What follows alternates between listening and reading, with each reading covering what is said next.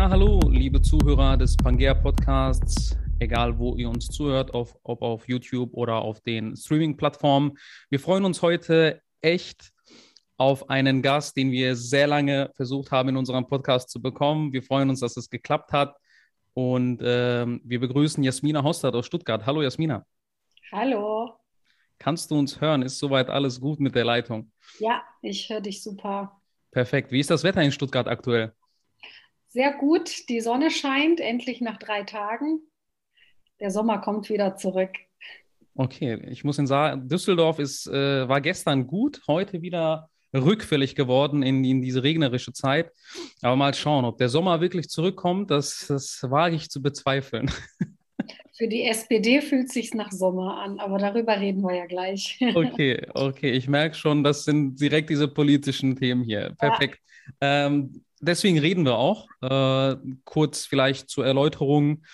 Ähm, Jasmina Hostad ist äh, Kandidatin für die Bundestagswahl am 26. September, ähm, ist in der SPD und wir möchten heute von ihr erfahren, äh, wer ist sie, möchten erfahren, was hat sie motiviert, in die Politik einzusteigen, ähm, was sind die Grundsätze, warum gerade die SPD, warum nicht die Grünen, die FDP oder vielleicht sogar die Linken? Das ist ein schwieriges Thema vielleicht.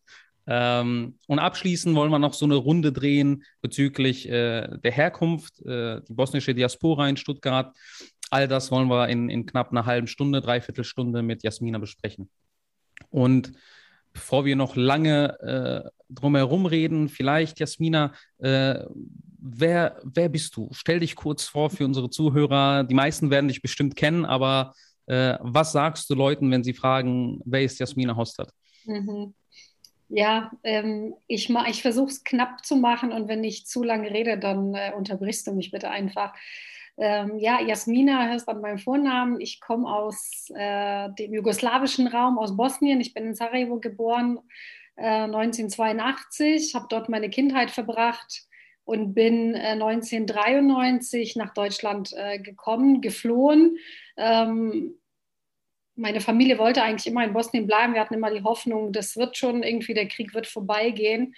Ähm, bei manchen hilft die Hoffnung ja zuletzt. Und ähm, leider bin ich dann durch einen Granatenangriff schwer verletzt worden. Ich habe meinen rechten Arm im Krieg verloren und die Wunde hatte sich dann auch noch entzündet. Also mir wurde von einem deutschen Ärzteteam, das vor Ort war im Krankenhaus, geraten, dass wir dringend äh, ins Ausland müssen, um einfach weiter, damit ich weiter behandelt werde. Und das war dann zufällig eben dann Deutschland. Es hätte natürlich jedes andere Land sein können. Ja, und so bin ich dann 1993 nach Bonn gekommen, ähm, bin dort, äh, ja, war erstmal im Krankenhaus, bin dann zur Schule gekommen, habe jahrelang um das Bleiberecht gekämpft. Ich glaube, unsere Menschen, die äh, zugucken oder dann äh, das auch hören, denen ist das ja alles vertraut, was, was Duldung bedeutet und der Kampf um eine Niederlassungserlaubnis. Hat ewig gedauert, ähm, sich da durchzukämpfen. Ähm, ich war dann in der Oberstufe für zwei Jahre dann in England, habe dort mein Abitur gemacht, bin dann aber wieder zurück nach Bonn, habe dort Politikwissenschaften, äh, Geschichte und Kunstgeschichte studiert. Ähm, und dann hat es mich privat 2011 ähm, nach, hier in den Süden nach Baden-Württemberg verschlagen. ich bin 2009 in die SPD eingetreten und also auch noch in Bonn und bin seitdem immer mehr aktiv geworden, sage ich mal. Aber so richtig aktiv bin ich eigentlich, seit ich in Baden-Württemberg äh, bin. Ich bin hier mittlerweile im Gemeinderat in Böblingen. Ähm, ich arbeite zwar in Stuttgart als Geschäftsführerin für die SPD-Regionalfraktion, wohne aber in Böblingen, bin hier im Gemeinderat, bin auch noch in so einem regionalen Parlament in Stuttgart. Ähm, was sozusagen nur für die Region um Stuttgart und drumherum umfasst bin stellvertretende Landesvorsitzende in der SPD und kandidiere jetzt äh, für die Bundestagswahl. Also man hört, die Politik spielt eine große Rolle. Privat, ich lebe mit meinem Partner zusammen und äh, habe eine neunjährige Tochter. Also wenn man privat Zeit hat, dann ist, geht die natürlich äh, auf die zwei und ansonsten ist sehr viel Politik. Schön. Die Frage, die sich da direkt anbietet, Wolltest du das immer werden? Hast du dich immer als du in die Schule gegangen bist, äh, Richtung Abitur und dann Richtung Studium, war das für dich so ein Ziel zu sagen, ich möchte mittelfristig, langfristig Politikerin werden oder hat sich das so ergeben? Also Politik hat immer eine Rolle gespielt, sicher. Ich glaube, es hat mich schon stark geprägt.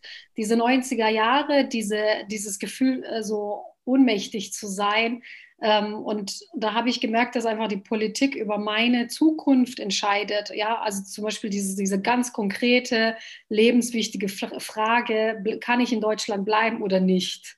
Ja, da werden Gesetze irgendwo beschlossen und die betreffen ganz konkret mein Leben.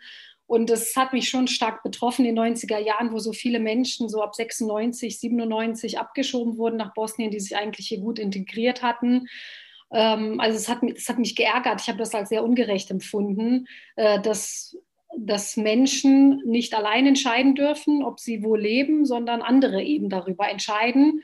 Ähm, und wenn du halt einen deutschen Pass hast, dann hast du es deutlich einfacher. Und wenn du einen bosnischen Pass hattest in den 90er Jahren, dann hattest du den Stempel als Flüchtling drauf und äh, warst irgendwie ausgeliefert. Und ich glaube, dass das hat mich schon geprägt, dass ich selber mir gedacht habe, ich will selber auch dort sein und mitentscheiden und nämlich auch mich für das Richtige und für das Gerechte einzusetzen.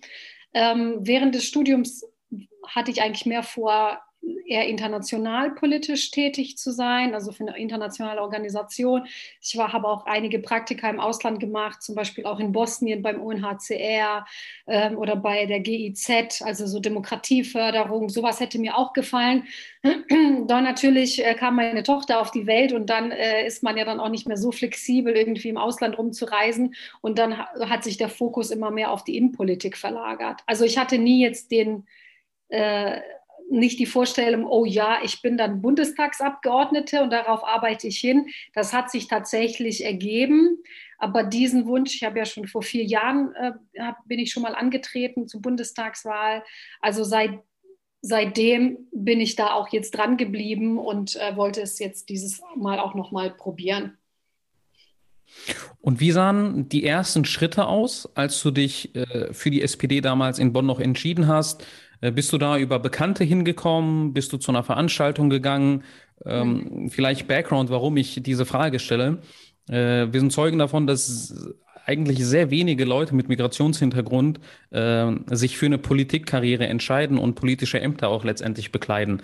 Und äh, ich will mit dieser Frage herausfinden, wie war dein erster Schritt dahin? Weil aus, aus meinem Kreis und aus, aus Gesprächen mit anderen Menschen habe ich immer wieder erfahren, dass diese Hürde, zu einem Treffen zu gehen, zum Kreisverbandstreffen oder Ortstreffen einer Partei, ist enorm hoch für Leute, die, äh, sage ich mal, einen Background haben wie wir beide, ähm, weil da sehr wenig Gleichgesinnte in dem Sinn vom Background sind. Nicht von den politischen Einstellungen, von den, äh, vom Mindset, aber alleine vom Background, äh, von der Herkunft her. Wie war das bei dir? Hat dich das irgendwie beeinflusst oder bist du einfach äh, dahin und hast gesagt, ich bin Jasmina, ich möchte hier mitmachen? Also ich glaube, ich bin grundsätzlich ein Typ, der einfach Sachen macht. Also ich mache mir nicht vorher so viele Gedanken, aha, jetzt gehe ich da hin und dann kenne ich da niemanden. Ich gehe einfach hin. Also habe ich schon als Jugendliche, weiß ich, da habe ich mich bei Amnesty engagiert, auch bei Greenpeace. Ne, also ich bin einfach dann dahin und da waren halt Leute und dann habe ich mit denen gesprochen und manchmal ist dann mehr daraus geworden, ja, irgendwie eine, sind Projekte daraus entstanden, wo man sich äh, eingebracht hat. Und bei der SPD war es tatsächlich so, dass ich immer so die Politik verfolgt habe. Ähm, und die SPD war schon immer die Partei, die für mich als Mensch mit Migrationshintergrund die einzige war, wo ich mich äh, wohlgefühlt hätte.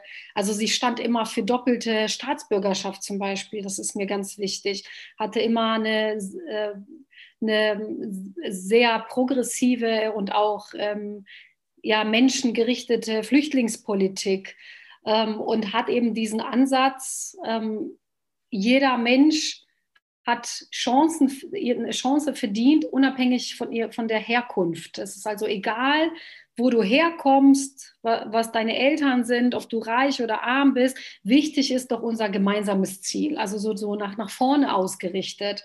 Und das hat mir sehr gut gefallen. Und ich bin dann einfach, ja, ich, hab, ich bin dann einfach eingetreten und dann äh, wenn du eintrittst, kommt ja dann meistens so dieser Ortsverein auf dich zu. Du kriegst dann dein Parteibuch, die erklären dir dann, was es alles für Möglichkeiten gibt, wo du dich engagieren kannst. Das ist erstmal total viel, also auch diese ganzen Ebenen und Strukturen. Da verstehe ich schon, dass es ein bisschen abschreckt. Aber es gab da eben auch jüngere Leute und dann, also ich war dann ähm, zuerst natürlich in dem Arbeitskreis, wo es äh, um Migrationsthemen und Einwanderung ging.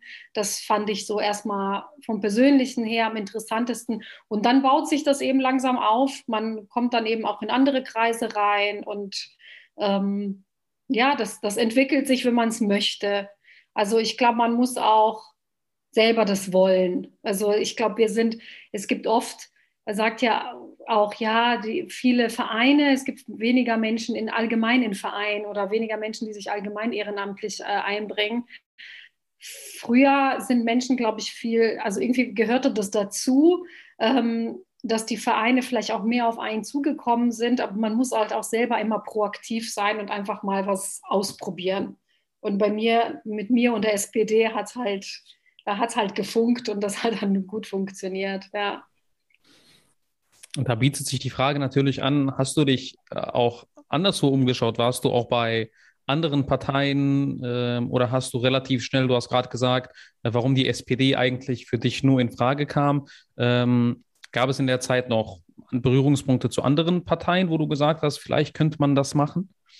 Ich kannte natürlich aus meinem Studium der Politikwissenschaften auch Leute, die in anderen Parteien waren.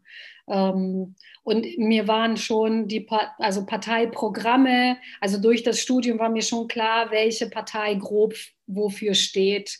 Und ähm, die CDU als eine konservative Partei entspricht einfach, also ich finde, es ist wichtig, dass es sie gibt, aber ähm, ich bin einfach nicht jemand, der konservativ ist. Ich bin jemand, der progressiv ist und ich war, gehörte immer mehr zu diesem Mitte-Links, äh, so würde ich mich immer einordnen, also so SPD, Grün. Bei den Grünen hat mir die, haben mir die sozialen Themen äh, gefehlt.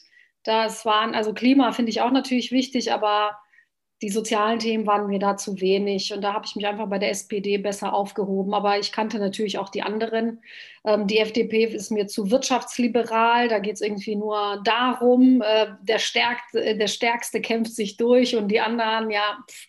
also das ist mir ein bisschen zu unsolidarisch gewesen. Also ich hatte schon ziemlich klare, ich habe ein ziemlich klares, eine klare Vorstellung, also meine Moralvorstellung, ähm, was ich für gut empfinde und das hat einfach ähm, am meisten Überschneidungen mit der SPD gehabt. Und ich bereue es bis heute nicht. Es ist ja jetzt, seit 2009 bin ich bei der SPD. Gut, wir sind auch harte Zeiten durchgegangen. Es ist ja nicht immer einfach.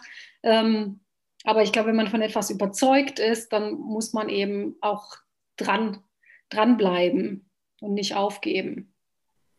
Du sprichst gerade harte Zeiten an. Ähm, auch in diesem Wahlkampf oder in, in, in dem Wahlkampf äh, in den letzten Wochen gab es solche harte Zeiten auch für deine Partei. Äh, davon kann aber jetzt in den letzten 10 oder 14 Tagen nicht mehr die Rede sein. Ähm, damit machen wir auch den Schwenk Richtung äh, tagesaktueller Politik, Umfragen, Triell, all das, was passiert ist. Ähm, und da möchte ich dich fragen, äh, wie, wie funktioniert diese ganze Geschichte rund um den Wahlkampf? Wie kann man sich das vorstellen? Nimm uns mal mit. Mhm. Wie viel Aufwand wird da reingesteckt? Wie sieht ein Tag bei dir aus? Wie viele Termine musst du am Tag machen? Mit wie vielen Leuten sprichst du? Weil ich glaube, viele Leute sehen die Postings, die Bilder, die Interviews. Es muss ja alles vorbereitet werden. Und äh, ich will einfach mal, dass du uns mitnimmst und sagst, okay, so sieht das aus in einem Leben einer, einer Bundestagskandidatin äh, für die nächste Wahl. Einfach so, wie du gerne möchtest, beschreiben. Also es ist eine sehr aufregende Zeit, aber auch eine sehr anstrengende Zeit. Ähm, man hat grundsätzlich baut man ein Team auf. Das ist, also wenn man Kandidatin ist, ja, dann hat man, äh, also wenn man natürlich Abgeordnete oder Abgeordneter schon vorher ist, dann ist man sozusagen in diesen Strukturen und das gehört zur, ähm, zur Arbeit dazu, also zum Arbeitsalltag. Aber wenn du wirklich nur Kandidatin oder Kandidat bist, dann musst du es ehrenamtlich neben deinem Job stemmen. Ähm, und ähm, ich habe ein Team, also jemand, der meinen Wahlkampf leitet. dann jemand, der sich für die Social-Media-Sachen kü um, darum kümmert, eine Wahlkampfkassiererin, die unser Budget im, im Blick hat, also so dann eine Person, die, sag ich mal, direkt die Kommunikation in die, in die Partei hat. Dann habe ich noch eine Assistentin, die mir die Termine macht, ähm, also sozusagen meinen Kalender pflegt. Und ähm, damit haben wir ich bin im November nominiert worden als Kandidatin für den Wahlkreis Böblingen und dann ist man relativ schnell dabei, dieses Team aufzubauen. Und man nutzt dann gerade diese frühe Phase, um sozusagen vieles Organisatorische ähm, zu besprechen und zu klären, okay, welche Aktion machen wir, wann ist was dran. Ähm, und dann, also am heftigsten ist natürlich diese, diese Phase, wo man sehr viel vorbereitet. Also ich sage jetzt mal Flyergestaltung, Plakate, wie viele, ähm, also diese ganzen Dinge, die man dann auf der Straße findet von Wahlkampfmaterialien. Sowas muss ja alles vorher eben geplant sein. Das ist eine sehr intensive Phase. Und dann kommt diese heiße Phase, wo du keine Zeit mehr hast, viel zu organisieren, dann muss es einfach laufen. Ne? Dann bin ich an Infoständen draußen, dann bin ich in, äh, bei Organisationen, bei Firmen, bei Vereinen, je nachdem, wer einen einlädt. Aber ich gehe auch aktiv auf äh, bestimmte Vereine dann auch zu und suche dann auch den Austausch ne, mit Bürgermeisterinnen und Bürgermeistern. Also ich habe geguckt, dass ich im Mai und Juni so eine Tour mache durch meinen Wahlkreis, um so auch zu gucken, was sind die Themen, ähm, also um vieles mitzunehmen. Ich glaube, Zuhören ist ganz wichtig äh, im Wahlkampf und nicht immer dahin gehen und selber den Leuten irgendwie die Welt erklären, sondern mitnehmen, was beschäftigt die.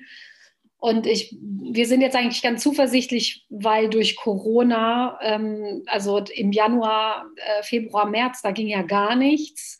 Und jetzt kannst du wirklich wieder mit Menschen in Kontakt treten. Ähm, das macht es natürlich einfacher.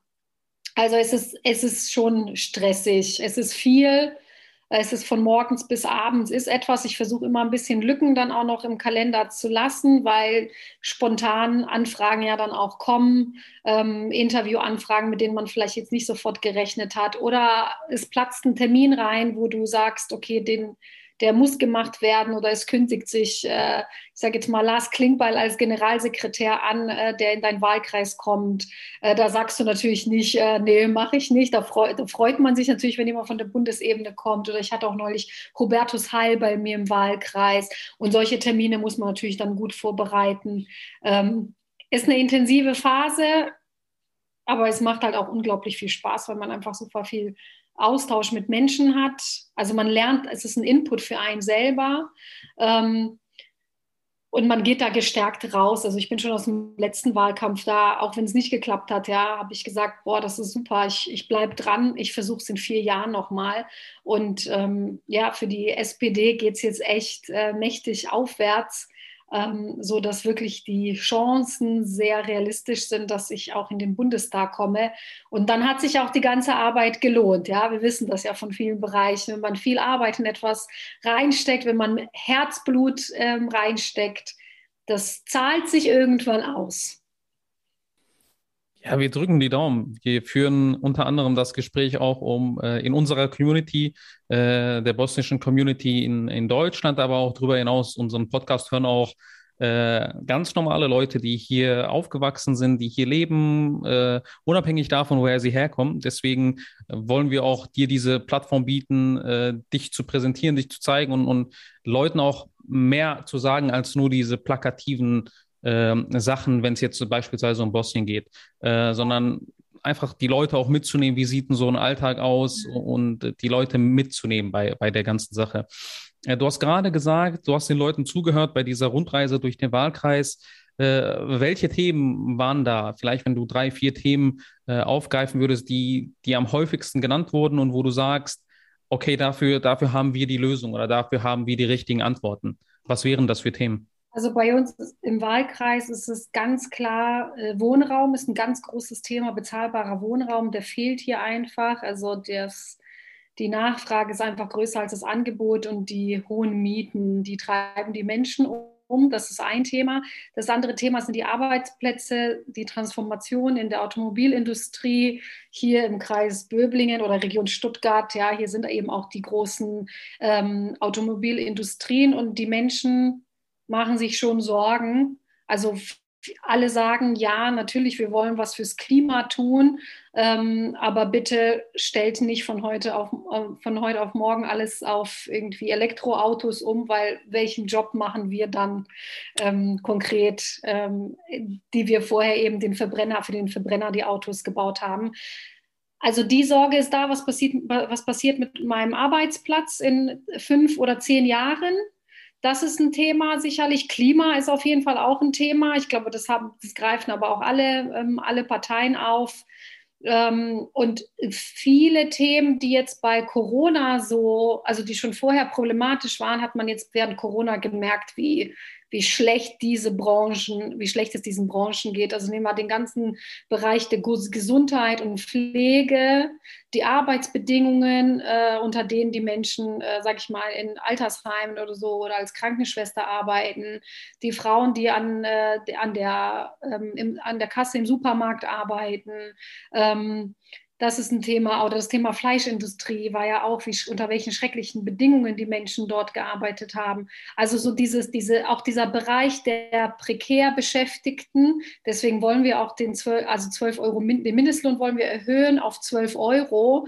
Ähm, klar, das, davon kannst du auch nicht alleine irgendwie deine Lebenskosten abdecken. Aber es ist ein Mindestlohn und es ist besser, 12 Euro zu bekommen als 9,50 Euro. Und ähm, da, da sagen wir als SPD, das war gut, dass wir den damals schon eingeführt haben, aber er muss eben halt deutlich auch deutlich höher sein, ähm, weil es sonst einfach menschenunwürdig ist, wenn du so wenig, so wenig Geld für deine Arbeit bekommst. Also das sind so die, ähm, die großen, ich würde jetzt mal sagen, die Themen, die jetzt in meinem Wahlkreis die, die, Themen sind, die die Menschen beschäftigen. Bildung natürlich auch, weil die Kinder auch so unter Corona gelitten haben. Das Thema Digitalisierung an den Schulen, aber generell der Zustand äh, des Unterrichts. Aber das ist natürlich ein bisschen mehr Landespolitik als Bundespolitik. Verstehe. Ähm, wenn wir das erste Thema aufgreifen, ähm, knapper Wohnungsraum, es gibt ja verschiedene äh, Ansätze, wie politische Parteien das, das lösen wollen. Was siehst du da als beste Lösung? Ist es äh, ein Mietendeckel? Ist es äh, Förderung von mehr Bauen? Ist es in die Höhe bauen, damit äh, die freien Flächen nicht alle zugebaut werden? Äh, was ist da deine Meinung, wenn das schon das fast das Thema Nummer eins in deinem Wahlkreis ist? Ja, also auf jeden Fall zunächst mehr bauen, äh, mehr in, die, in den äh, also in, in Mietwohnbau investieren ähm, und zwar wirklich nicht irgendwie nur Einfamilienhäuser, die unglaublich viel Fläche verbrauchen, sondern äh, das muss jetzt auch nicht äh, ein 30 Stockwerk hohes äh, Hochhaus sein, aber auf jeden Fall so diese Mehrfamilienhäuser, also mehrere Wohnungen in einem Gebäude. Wir müssen mehr bauen und mehr nachverdichten und die SPD sagt auch, wir brauchen 400.000 Wohnungen im Jahr und davon 100.000 öffentlich geförderte. Also auch nochmal diesen sozialen Wohnungsbau, den muss man natürlich äh, auch fördern, ja, weil wenn du hier eine, bei uns in Böblingen eine Wohnung ähm, irgendwie mietest, dann bist du bei einer neuen Wohnung bei 14 Euro pro Quadratmeter. Und ähm, wenn du in diesem sozialen Bereich bist, dann bist du irgendwo zwischen 8 und 10 Euro. Das macht natürlich einen Unterschied. Also braucht nochmal für die, die wirklich weniger verdienen, auch ein muss es mehr Angebot geben. Und da ist die Nachfrage einfach groß. Also ich denke, das, das ist sicherlich ein Thema. Und ähm, ein anderes Thema, ich glaube, dass wir einfach, solange die Lage so angespannt ist, wie sie ist, muss es einfach ein, ähm, ein, ähm, ein Mieten, also den Zuwachs muss, da muss ein, äh, so ein Deckel einfach her, also so ein, so ein Stopp, dass einfach die Mieten jetzt zunächst mal nicht ansteigen dürfen, bis sich einfach der Markt hoffentlich irgendwann mal ein bisschen äh, wieder erholt, wo Nachfrage und Angebot ähm, wieder ein bisschen besser zueinander passen. Verstehe. Und wenn wir uns ähm von den Themen, was, was häufig gemacht wird, Richtung Umfragen bewegen. Wie, sieht, wie sehen aktuelle Umfragen bei dir im Wahlkreis aus? Gibt es da äh, äh, schon Prognosen? Ist es knapp, Kopf an Kopf, an Kopf rennen? Also hier bei mir im Wahlkreis haben wir jetzt keine Umfragen, auch keine für Baden-Württemberg, aber wir haben ja, ich glaube, alle zwei Tage irgendeine Umfrage deutschlandweit. Und da ist die SPD schon vor der CDU. Also wir waren jetzt, ich glaube, bei der Umfrage gestern oder vorgestern bei 25 Prozent und die CDU bei 21, äh, die Grünen irgendwo bei 17. Ähm, ich sage jetzt mal, mein Wahlkreis, also ist jetzt nicht gerade der SPD-Wahlkreis, sondern ähm, hier hat immer der Kandidat der CDU das Direktmandat geholt. Die Grünen sind auch sehr stark in Baden-Württemberg. Aber dadurch, dass jetzt die SPD auch so im Aufwind ist, wird es, glaube ich, schon ein Kopf-an-Kopf-Rennen. Ähm, also es wird, wird sehr spannend werden, dieser, äh, dieser Wahlabend, wie dann tatsächlich die ähm, Ergebnisse aussehen werden. Okay, wir drücken die Daumen. Ähm, die SPD wird wahrscheinlich, oder wie es jetzt aussieht, die neue Volkspartei wieder oder Revival der Volkspartei, wie sie es mal war. Äh, was ich da fragen wollte im Kontext, das, das wurdest du auch häufig, glaube ich, in bosnischen Medien gefragt, wenn es da Statements gab und, und Interviews.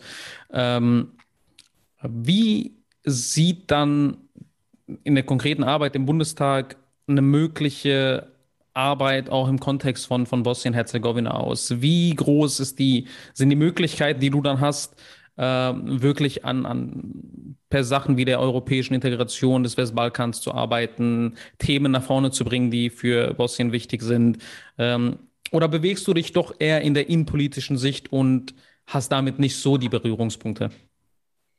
Also erstmal weiß ich noch nicht genau, was da auf mich zukommt. Ne? Das, ist, das ist einfach, ich weiß auch nicht, man kommt ja dann auch in bestimmte Ausschüsse und bekommt bestimmte Themenbereiche, ähm, unabhängig davon. Aber ich meine, Bosnien ist äh, meine erste Heimat und äh, ich habe immer so einen Blick Richtung Bosnien. Das ist einfach, es ist automatisch. Ich glaube, das geht dir genauso und das geht allen aus unserer Community so, dass man das verfolgt und dass man sich natürlich wünscht, dass das Heimatland auch ähm, ja nicht so stagniert. Ich empfinde, dass da sehr viele Prozesse leider stagnieren und ich wünsche mir einfach mehr, dass ähm, ja, dass, dass sich da mehr tut, auch in Bosnien, so ähm, politisch, aber auch gesellschaftlich. Auf der einen Seite finde ich es toll, dass viele Menschen auch nach Deutschland kommen und hier arbeiten. Aber auf der anderen Seite, ne, weil jeder soll ja seine freie Wahl haben, wo er lebt und arbeitet. Auf der anderen Seite denke ich immer so, mein Gott,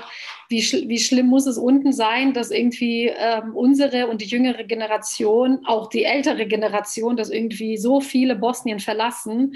Ähm, das kann es eigentlich nicht sein. Insofern, ich werde mich, ich kann jetzt noch nicht konkret sagen, wie und in welcher Funktion, aber ich werde mich auf jeden Fall dafür einsetzen, einmal, dass endlich dieser EU-Beitritt vorangeht. Ich weiß, wo ich vor 15 Jahren mein Praktikum in Bosnien gemacht habe, war das schon damals so ein Riesenthema. Und das zieht sich wie Kaugummi. Also da kommt man nicht wirklich voran. Ähm, ich glaube, dass dieser Eintritt in die EU eine unglaublich wichtige Bedeutung für Bosnien auch hätte. Also einfach auch eine Motivation und nochmal einfach nochmal andere, du hast einfach andere Möglichkeiten, andere Rahmenbedingungen. Ähm, das wäre sicherlich wichtig. Aber ich fände es auch toll, wenn wir tatsächlich, wenn wir es schaffen würden, dass wir unsere, wir haben ja ganz viele tolle Leute auch in der Diaspora wohnen und auch ganz viele tolle Leute in Bosnien, dass hier die Vernetzungen besser werden, dass Kooperationen ähm, stärker gelebt werden und dass wir uns eigentlich auch stärker vernetzen. Ich kenne so, wie gesagt, so viele Leute auch hier bei uns in diesem Raum Stuttgart, ähm, die sehr erfolgreich sind in, und in unterschiedlichsten Bereichen, ganz tolle Leute, aber die sich entweder selber gar nicht kennen und auch nicht eine Form der Vernetzung haben. Und äh, da würde ich gerne auch meine Zeit investieren. Ja, wenn du das Thema Vernetzung der äh, bosnischen Diaspora ansprichst, äh, in der Tat, also wir haben das Netzwerk, ähm, um kurz darüber zu sprechen, äh, 2014 gegründet, genau aus dem Grund, weil es äh, eine ähnliche Organisation nicht gab. Es gab kulturelle und religiöse Institutionen, aber keine übergreifende, die sich mit Themen rund um Wirtschaft, Bildung, Akademie beschäftigt. Und ähm, das hat 2014 gestartet, wie gesagt, und wir sind heute das Pangea-Netzwerk äh, mit knapp 200 Mitgliedern dabei. Und das sind wirklich Vorstandsmitglieder von äh, MDAX-Unternehmen, äh, Teamleiter in DAX-Unternehmen, von der Politik über Wissenschaft, über ganz Deutschland hinweg, sogar in Österreich und der Schweiz. Ähm, Und wir haben genau dieses Ziel letztendlich, Persönlichkeiten wie dich mit anderen Persönlichkeiten zu vernetzen, die individuell für sich gesprochen ultra erfolgreich sind, die sich mhm. aber untereinander nicht kennen oder nur vage kennen. Und mhm. wir versuchen genau diese Plattform zu schaffen, ähm, sind sieben Jahre dabei. Ähm, in Deutschland leben alleine 300.000 äh, Bosnier, im deutschsprachigen Raum äh, knapp 500.000. Und wir sind mit unseren 200 vernetzten Leuten, die aktiv Mitglieder sind, das größte Netzwerk der Art im ganzen deutschsprachigen Raum. Und das zeigt eigentlich schon, das ist, glaube ich, verbunden mit diesem Punkt äh, der äh, Beteiligung auch unserer Leute aus der Community in Parteien. Wir haben, glaube ich, nicht die Angewohnheit, uns zu engagieren. Wir sind nicht so dabei zu sagen, okay, ich werde Mitglied, ich spende fünf Euro im Monat und, und äh, helfe der Community beispielsweise. Wie in anderen Communities es ganz verständlich, selbstverständlich ist, dass man das unterstützt und sagt, okay, ich möchte Mitglied sein, ich möchte das machen. Ähm, und wir haben immer für uns gesagt, wir schaffen, wir bieten ein Angebot an, müssen aber die Nachfrage auch erstmal schaffen. Mhm. Äh, wir müssen den Leuten erklären, warum es wichtig ist, sich untereinander zu kennen. Auch wenn daraus beruflich oder wirtschaftlich nichts bei rumkommt, es ist wichtig, die Leute zu kennen. Äh, besonders wenn wir diesen gleichen Background haben. Und äh, deswegen freue ich mich, dich auch hier äh, in dieser Funktion, sage ich mal, bei uns zu haben, damit die Leute sehen, ähm, es gibt Jasmina, es gibt einige Politiker und Politikerinnen äh, mit bosnischem Background. Ich denke da auch an Maja Lasic aus Berlin. Mhm. Er hat ja am gleichen äh, Tag auch die Wahlen für das Abgeordnetenhaus oben in Berlin. Ähm, Adis Ahmetovic in Hannover. Äh, mit dem sprechen wir auch, aber ist terminlich genau wie bei dir. Also ganz wild, ganz wild der letzte Monat. Ähm, ja, aber wir versuchen einfach auch unseren Leuten zu zeigen, macht was, weil unsere Leute können es schaffen. Äh, vernetzt euch und, und geht nach vorne. Ja. Und vielleicht da den Schwenk. Äh, du sagst Raum Stuttgart. Wie, äh, wie empfindest du das? Du hast gerade gesagt, es sind viele individuell erfolgreiche Leute, die sich nicht kennen. Gibt es da Ansätze, das zu verändern? Äh, hast du vom Pangea-Netzwerk bereits gehört? Was ist deine Meinung darüber? Ja, also von Pangea habe ich auf jeden Fall schon gehört. Ich glaube, ihr macht das auch schon gut, weil ihr einfach auch die Kontinuität bewahrt und nicht angefangen habt und dann gedacht habt, ja, vielleicht läuft es erstmal so ein bisschen mau und dann geben wir auf. Ich glaube, man muss dranbleiben, damit sich das einfach auch in den, also um sichtbar zu sein, langfristig, muss man einfach dra äh, dranbleiben. Ähm, ich, es gibt auch bei uns im Raum Stuttgart ähm, eine Initiative, wo ich jetzt auch mit dabei war, weil sich überlegt hat, dass man tatsächlich sich besser vernetzt, dass man regelmäßige Treffen hat. Ähm, und sich immer wieder austauschen. Ich glaube, das ist total wichtig. Ich glaube, dass jeder Kontakt wichtig ist, auch wenn ich jetzt nicht sofort vielleicht denke, aha, ich habe jetzt diese Person kennengelernt, ähm, können wir morgen schon sofort was zusammen machen. Manchmal ergibt sich erst was nach ein paar Jahren, dass man sich irgendwie dann erinnert, ach, ich kannte doch die Person, die und dann entsteht etwas. Ähm, insofern ist dieses Vernetzen ich bin selber jemand, der sich gern vernetzt, weil es sowohl privat finde ich super spannend, Menschen und ihre Hintergründe kennenzulernen, gerade auch wenn es Menschen aus äh, unserem Raum sind. Da hat jeder eine persönliche Geschichte, ähm, aber natürlich auch sonst ob, ob im, äh, dann auch im beruflichen oder im politischen, es können immer Projekte entstehen. Und ja, da ist tatsächlich ich glaube, das ist ein bisschen auch so diese Mentalität, mit der ähm, vielleicht wir jetzt nicht mehr, aber die Generation vor uns auch in Bosnien aufgewachsen sind. Wir wurden ja immer regiert von irgendjemandem und irgendjemand hat uns immer erklärt, wie was zu funktioniert hat, zu funktionieren hat, ob irgendein König, ob dann der Tito, ja, und dann also dieses Demo Demokratie lernen. Ich glaube, das ist auch noch bei uns in Bosnien noch so ein Prozess, dass das auch bedeutet, nicht einfach nur sitzen und schimpfen auf die Politiker, dass die nicht das machen, was ich möchte, sondern dass man selber für seine Ideen ähm, äh, einstehen muss. Ne? So nach dem Motto, wenn du die Veränderung willst, dann sei du selbst die Veränderung. Und da muss es noch ein bisschen mehr zündeln und da hoffe ich natürlich auf, auf unsere und die jüngere Generation, ähm, dass da auch mehr Engagement dann auch kommt, ja, ob jetzt über Pangea oder in der Politik oder auch sonst in anderen Bereichen. das ist ja nicht nur, das spricht ja nicht, ist ja nicht nur ein Thema für uns, äh, die aus Bosnien kommen, sondern für viele Menschen mit Migrationshintergrund. Ich sehe das ja auch in der Kommunalpolitik, im, im, im Gemeinderat. Ich bin eine der wenigen, die dort einen Migrationshintergrund hat, ne? obwohl wir hier in Böblingen 40 bis 50 Prozent Menschen mit Migrationshintergrund haben. Ähm, oder Verwaltungsjobs oder Menschen, die bei der Polizei arbeiten. Ähm, da muss insgesamt einfach viel mehr passieren. Da muss die Gesellschaft viel mehr abgebildet werden.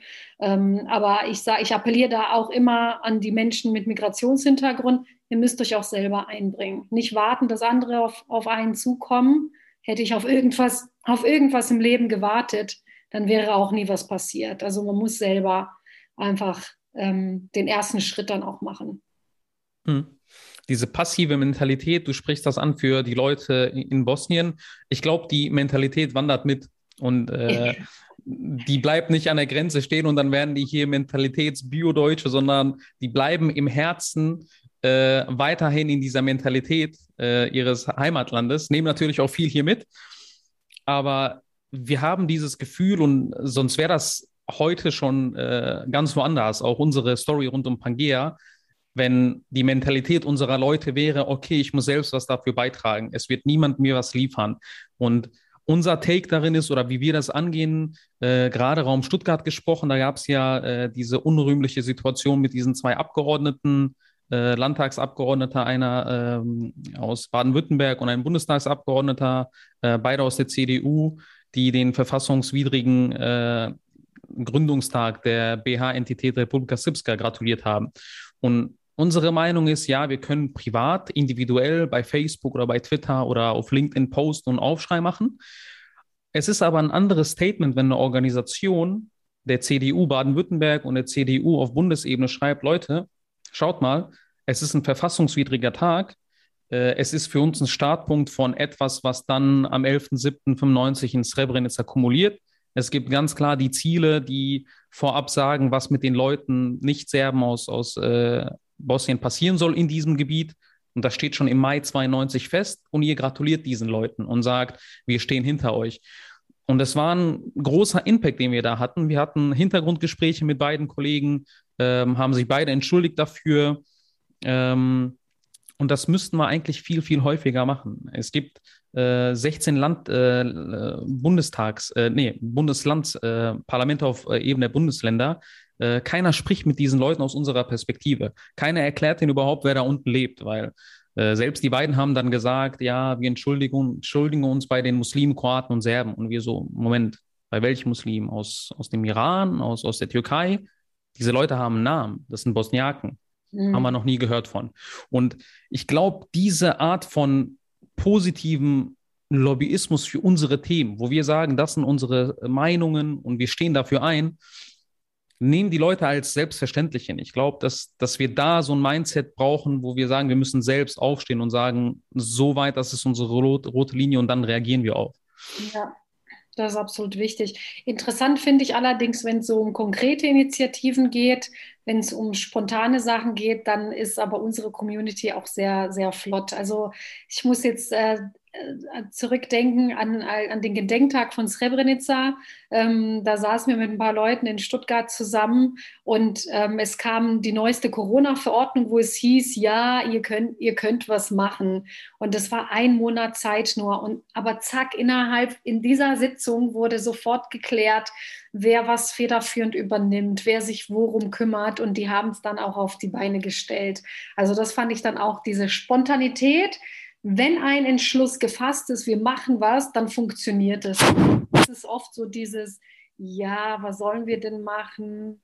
Ähm, also bis man so eine Entscheidung getroffen hat, das dauert manchmal. Aber wenn sie getroffen ist, dann, äh, dann sind unsere Leute auch, auch sehr schnell und flexibel und spontan. Das finde ich, das finde ich auch toll man muss ja das Positive ist ja, ist ja keine, kein Schwarz-Weiß. Jede Mentalität und jeder Background hat Vor- und Nachteile. Ähm, auf jeden Fall unterschreiben, dass, dass das einer der Vorteile von uns ist. Aber langfristig strategisch denken, was so eine Organisation wie Pangea in fünf oder zehn Jahren machen könnte, äh, welche Projekte, wie viele Leute das unterstützen müssten, damit wir da hinkommen, wo wir hinkommen möchten, das ist ein anderer Take. Weil äh, viele Leute sagen, okay, in zwei Wochen müssen wir was organisieren, zack, zack, zack, kriegen wir übertrieben gut organisiert. Wenn es dann aber dahin geht zu sagen, was ist unser Dreijahresplan, mhm. sagen die Leute, uff, schwierig. So. Mhm. Und da merkt man einfach die Unterschiede. Aber wir kommen, ich komme selbst nicht aus der Haut. Ich bin ja selbst einer von dieser Community, erwische mich immer, immer wieder auch in diesen, sage ich mal, nicht so guten Eigenschaften, die wir, die wir einfach mit haben.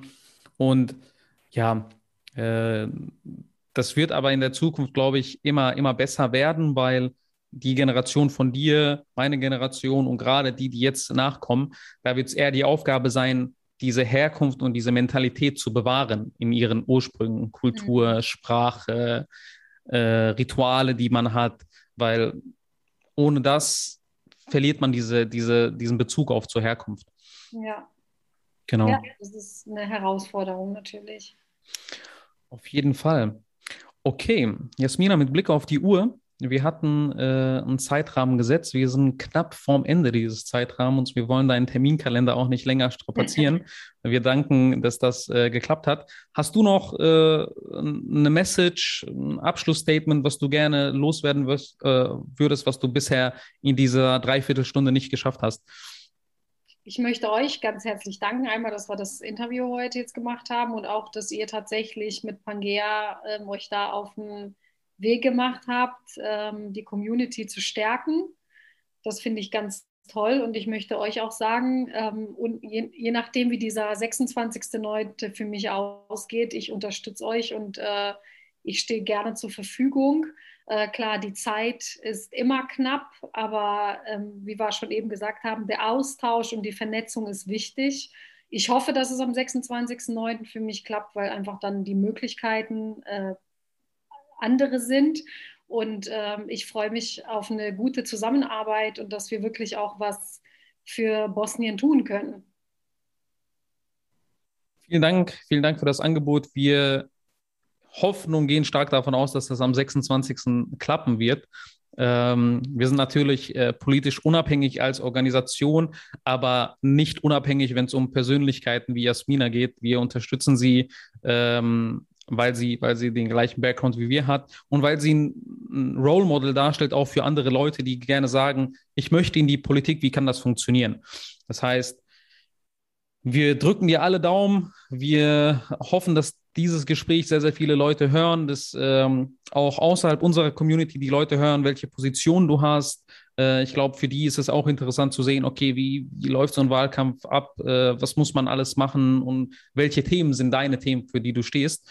Und in diesem Sinne danke ich dir nochmal für die Zeit.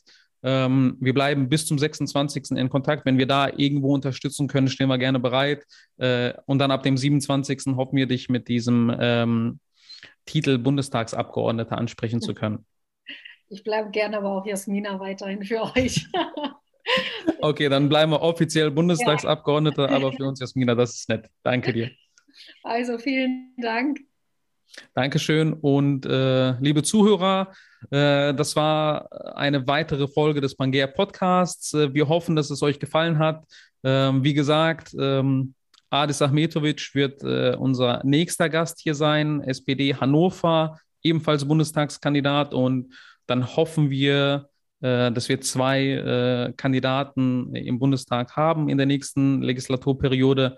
Bis dahin unterstützt uns, folgt uns. Ihr habt die ganzen Details in den Notes und in den Beschreibungen. Und Jasmina nochmal vielen Dank und bis bald.